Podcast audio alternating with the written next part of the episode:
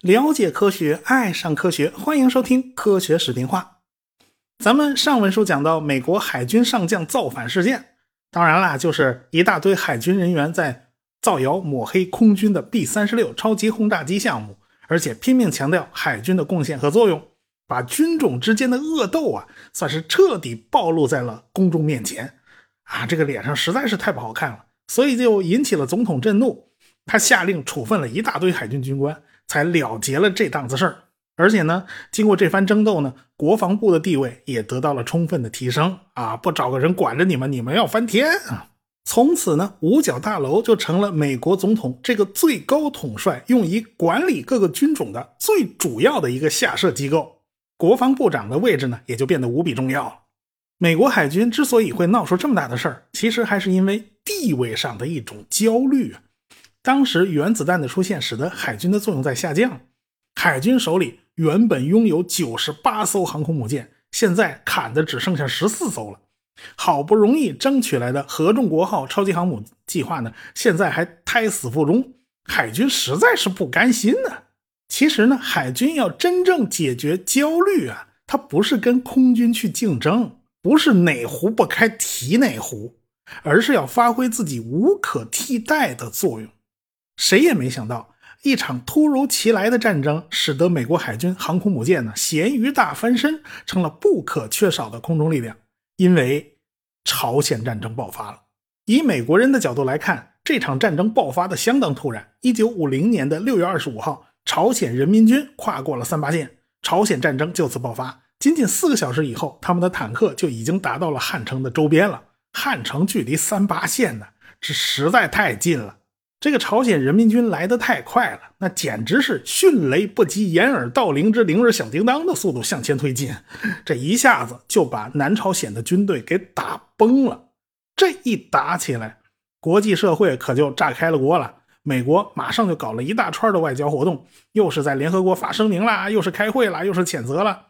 杜鲁门总统在两天以后，也就是六月二十七号，正式做出决定，出兵朝鲜半岛。同时，让第七舰队开进台湾海峡，也就是说，美国是公开介入朝鲜战争，而且插手亚洲事务。这个时候的美国呀，那可不是二战刚结束的那时候的美国了。那个时候，美国恨不得有上千万军队。这个时候的美国陆军总共只有五十九点一万人，一共是十个师。其中二十三万人派驻在海外，在远东地区，它只有十点八万人。这远东地区很大呀，还包括日本呢，还包括菲律宾呢。所以在朝鲜半岛本地的部队呢，人数更少。这大战一爆发，美国人就开始着急忙慌的从日本和菲律宾调部队到朝鲜。尽管美国人从日本出动了大批飞机去支援前线的地面部队，但是朝鲜人民军的推进速度实在太快了。前线的机场是一个又一个的丢失，美国人和南朝鲜人最后被压缩到了釜山地区一个不大的防御圈里面。这个釜山防御圈里面残存的机场啊，其实也没剩下几个，就剩下大邱、浦项、釜山三个机场能用。美国人马上派出考察团跑跑到这三个机场去查看情况。当时啊，大邱机场的情况是非常恶劣的，到处长满了杂草，这跑道上啊，不是堆满了碎石头渣子，就是弹坑。这浦项机场和釜山机场的情况比大邱机场还要恶劣。这个大邱机场啊，基本构架还在，它不算伤筋动骨。只要你把那杂草全拔了，你把那个石头子全捡干净，你把那些坑全填上啊，这机场大致还能用。浦项机场呢，就比大邱机场要麻烦多了。你如果要修缮的话呢，起码要十天时间左右。战场上的十天时间，那是非常长的时间了。至于釜山机场，那就别提了。这机场短期内是难以投入使用的，所以呢，呃，釜山机场就不能部署飞机了，只能是迫不得已的情况下，比如说你那个飞机让人打伤了啊，你你这个冒黑烟了，或者是你这个飞机没油了，可以让战斗机就近迫降到釜山机场，它只能起到这个作用。美国人再一看呢，发现这三个机场的跑道都太短了，现在都是喷气式战斗机了。那喷气式战斗机，你别想使用这三个机场了，那跑道根本不够，那只能部署 P 五幺野马式螺旋桨战斗机。这螺旋桨平直翼战斗机的起降性能，往往比这个喷气式后掠翼的战斗机起降性能要好得多。P-51 野马式战斗机可是二战后期美国最优秀的战斗机了。这种飞机的性能是不错的，虽然比不上喷气式，你也只能先把它拉来顶数啊，不然你怎么办呢？照这样看的话，美国人的喷气式战斗机，比如说啊，F-80，它要想从朝鲜半岛的机场上起飞，几乎是不可能的，它只能从海峡对岸的日本起飞。那么，日本距离最近的机场起飞，飞机飞到汉江上空执行空战任务的话，距离要达到五百公里。F-80 战斗机啊。它哪怕什么都不挂，它只靠飞机本身的机炮在汉江上空停留的时间也只有十五到二十分钟。这点时间你干什么都不够啊！你开着飞机飞了半天，飞到战场上空，你总得找找敌人在哪儿啊！这找他是要花时间的呀。停留时间过短，也就意味着你跟对手顶多有打一个照面的机会。一个回合之后，你基本上就得返航了。这个时候，敌人就可以追着你屁股后头打。反正你要是应战的话，你很快就没有油了；你要是不应战的话，那就只能被我打喽。所以这种局面对美国飞机非常的不利。那么好了，我们缩短战线，我不到汉江上空去了，我就在南边的洛东江附近，咱就拱卫釜山了。那么作战距离就减少到了二百四十公里。这个时候，F 八零战斗机就不是光有机炮了啊。不是光有机枪了，它可以挂载火箭弹和炸弹，这时候才有实用的作战意义。啊，飞机挂了东西以后呢，就飞行阻力就变大了，它重量也变大了，这油耗也变大了。所以一旦挂了东西，在战线附近活动的时间依然只有十五分钟左右。你说这要命不要命？而且呢，朝鲜军民在应对美国轰炸方面也总结了相当多的经验了，他们会最大限度的利用多山的地形藏起来。或者呢是利用夜间进行战斗，所以从日本过来支援地面部队的美国战斗机根本就没有时间去好好寻找目标。正因为这样的限制，所以就导致美国人的飞机往往是急匆匆的赶到战场上空，然后胡乱的把炸弹扔下去，然后就 game over 了，就返航了。这样做的效果是非常差的。而且这样一来，也就导致美国人的战斗机没有办法保卫大型轰炸机深入到朝鲜后方去执行轰炸任务。这大型轰炸机在没有护航的情况下，这生存能力是很差的。所以美国人马上就做了评估：一架从大邱机场起飞的 P-51 战斗机起到的作用，比四架从日本九州岛机场起飞的 F-80 战斗机的作用更大。由此可见呢，距离近起到的作用有多大。为了应急，美国用航空母舰运载大批 P-51 战斗机，就到了日本，准备下一步，咱们就往韩国前线的机场运。但是，朝鲜人民军攻击的速度太快了，很快浦项和大邱机场就遭到攻击，这俩机场都不能用了。你运过去也白搭，而且你运不过去。到了这个时候，除了非常简陋的釜山机场以外，南方已经没有可以投入使用的机场了。美国人的空军就没有办法有效的支援朝鲜半岛的地面作战任务。这个时候，那美国陆军打起仗来就相当痛苦了。你知道啊，这美国人养成一种习惯呢，他缺了空中支援呢，他基本上就不知道怎么打仗了。舒服日子过得太久，苦日子怎么过呀？他们不记得了。那美国陆军指望不上空军了，那能指望谁呢？那就只能指望海军的航空母舰了。你没有航空母舰在海外作战，要遭多大的麻烦呢？航空母舰就是一座移动的机场，而且是一座可以随时逼近对方海岸线的机场。这种前沿部署的能力，恰恰是航母最无与伦比的能力。这个时候，美国人可以动用的航空母舰一共是两艘，一艘是美国第七舰队所属的埃塞克斯级航空母舰，叫弗吉古号。另外一艘呢是英国远东海军所属的轻型航空母舰，叫凯旋号。伏击五号的排水量呢是两万七千一百吨，搭载包括 F 四 U 海盗式螺旋桨战斗机，还有 AD 四螺旋桨攻击机在内的八十架舰载机。这个 F 四 U 海盗式舰载机，我们前面提的比较少，这也是一种二战时期的舰载机。美国海军那个飞机编号比较乱，我们以前讲过 F 四 F 野猫式战斗机。这个 F 四 F 和 F 四 U 海盗式战斗机啊，它根本的不是一家人啊！别看那个编号特别相似，只有小号不一样啊。其实啊，F4F 是一架中单翼的螺旋桨飞机，它是格鲁门公司的产品。顾名思义啊，中单翼机翼是从机身圆筒子中间伸出来的。F6F 地狱猫呢，长得跟 F4F 呢就差不多，它也是中单翼。这个 F4U 啊，它不是格鲁门公司的产品啊，它是个倒海鸥式下单翼。这机翼啊是从圆筒子机身下边长出来的，而且它还不是直的，它向下打了一个弯内侧向下倾斜，外侧向上翘啊，这叫倒海鸥式下单翼。那为什么要让机翼搞出这么一个弯来呢？这就是因为 F4U 的螺旋桨直径比较大。起落架轮子短的话呢，这个螺旋桨会打到地面，所以呢，你就得加长这个起落架的杆子。可是杆子一加长吧，它强度就会出问题。干脆咱机翼向下打个弯儿这样打弯的地方呢，不就距离地面近了一点吗？就可以把那个起落架装在这儿，那杆子就不用太长了。而且呢，也可以保证机头翘得高高的，螺旋桨擦不到地面。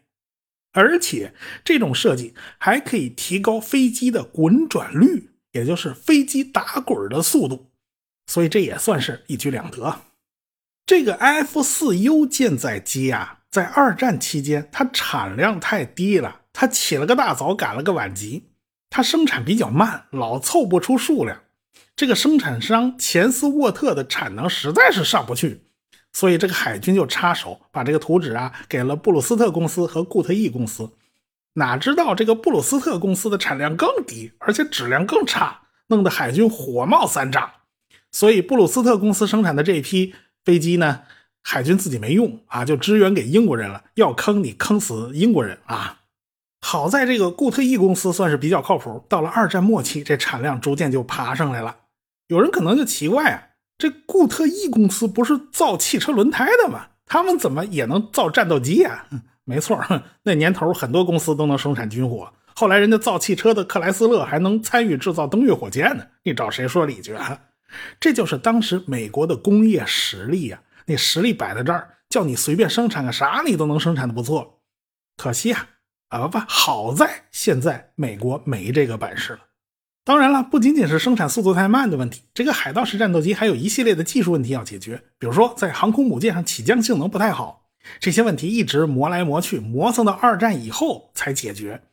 所以这架飞机反倒是在朝鲜战争里边，哎，战斗机表现还不错啊。不过这个时候已经是喷气机的天下了，这种螺旋桨式战斗机主要干的还是对地攻击的活它的挂载能力还是很不错的。另外一种 AD 四呢，是一种攻击机，你把它叫做舰载轰炸机也没问题。鱼雷攻击机最喜欢干的事儿是贴着海面超低空飞行，然后把这个鱼雷扔下去。轰炸机最喜欢干的事儿呢，是从高空向下俯冲，对着航母的甲板就要扔炸弹，然后快速拉起来爬升。这两种飞机的要求啊，性能完全是不一样的。但是美国人就想把这两种飞机合二为一。我们能不能造出一种啊，既可以当水平轰炸机使用，也可以当俯冲轰炸机使用的这个飞机呢？他们折腾了半天呢，还真做到了。这就是 AD 四攻击机，代号叫天袭者。当然了。这架飞机也有很多编号，后来美国重新修改了这个飞机编号规则。这架飞机的编号呢是 A 一，A 就代表攻击机。这架飞机拥有比较变态的武器挂载能力，它可以挂很多炸弹呐、火箭弹啊之类的。所以呢，它特别擅长舔地，而且后来吧，它还有击落过喷气式战斗机的案例。呃，这个螺旋桨和喷气式到底哪个厉害，那就看是在什么条件下打什么样的仗。你把对手拉到自己最擅长的领域内，那对手就只能吃亏了嘛，对吧？这种飞机一直到一九七二年才退役，可见它是一种非常好用的飞机。当然了，这个时期啊，航空母舰甲板上也出现了一种过去从没见过的新鲜玩意儿，那就是西科夫斯基飞机公司生产的 H 五直升机。哎，这个直升机终于出现了。当然，那个时候飞机的编号都比较乱嘛。嗯，什么海军呐，什么空中国民警卫队啊，都给了这架飞机不同的编号。后来美国邮局一看，哎呀，这架飞机不错啊，我用来送邮件吧。所以邮局就买了一大批。这是民用版，给它的编号是 S 五一啊，可见它编号挺多的。直升飞机的出现呢，就使得从战场上迅速运走伤员成为了可能，而且那些被击落落在敌后的飞行员也有可能，咱们用直升飞机把它捞回来。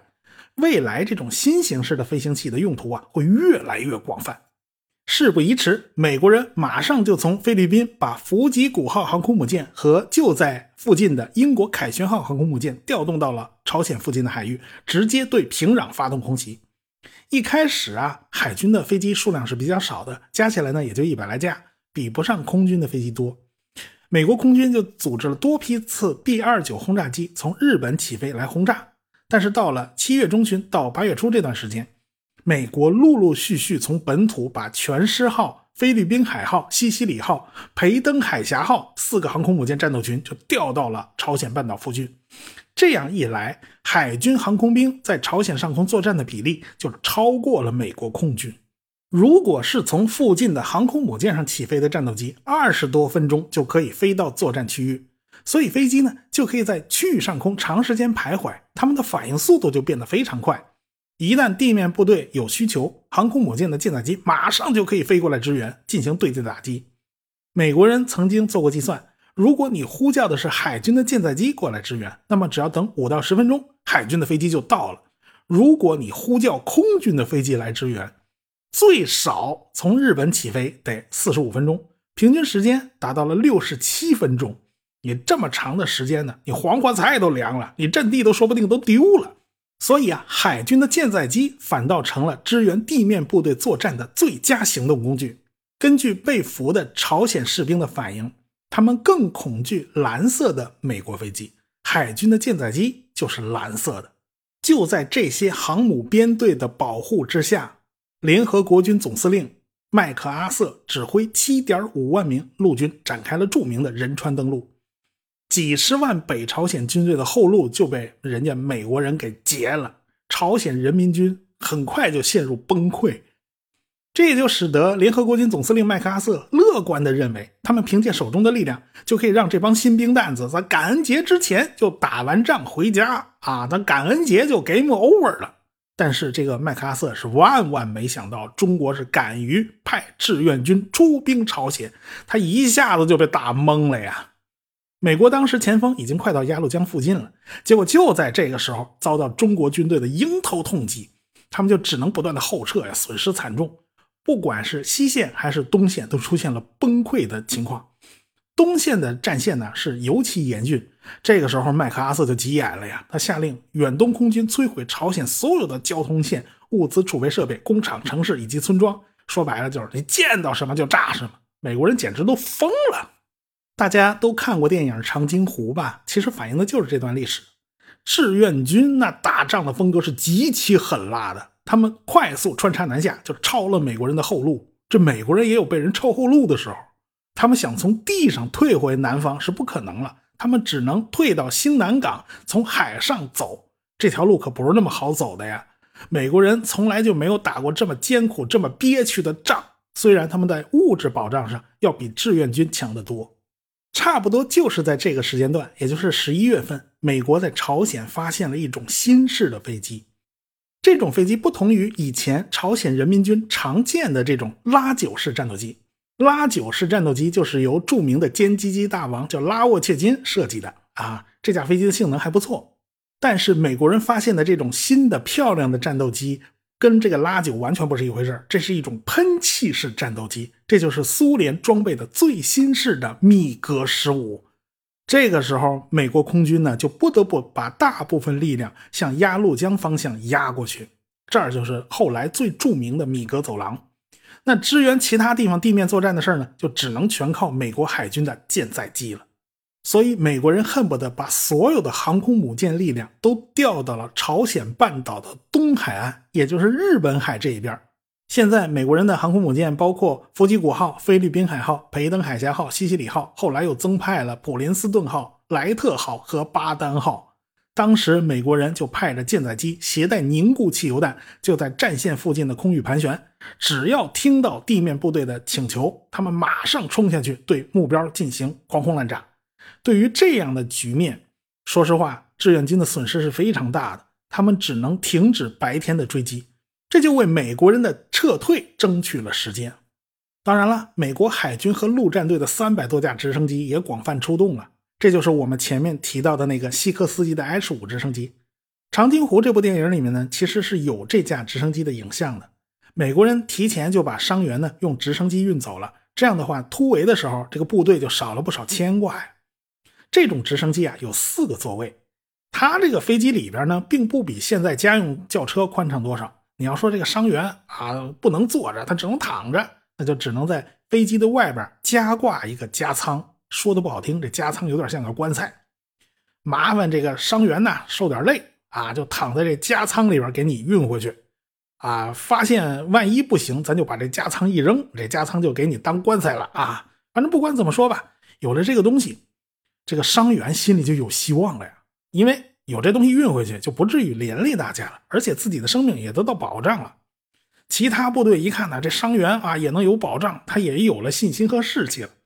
所以，H 五直升机在朝鲜战场上起的作用啊，那是不可限量的呀。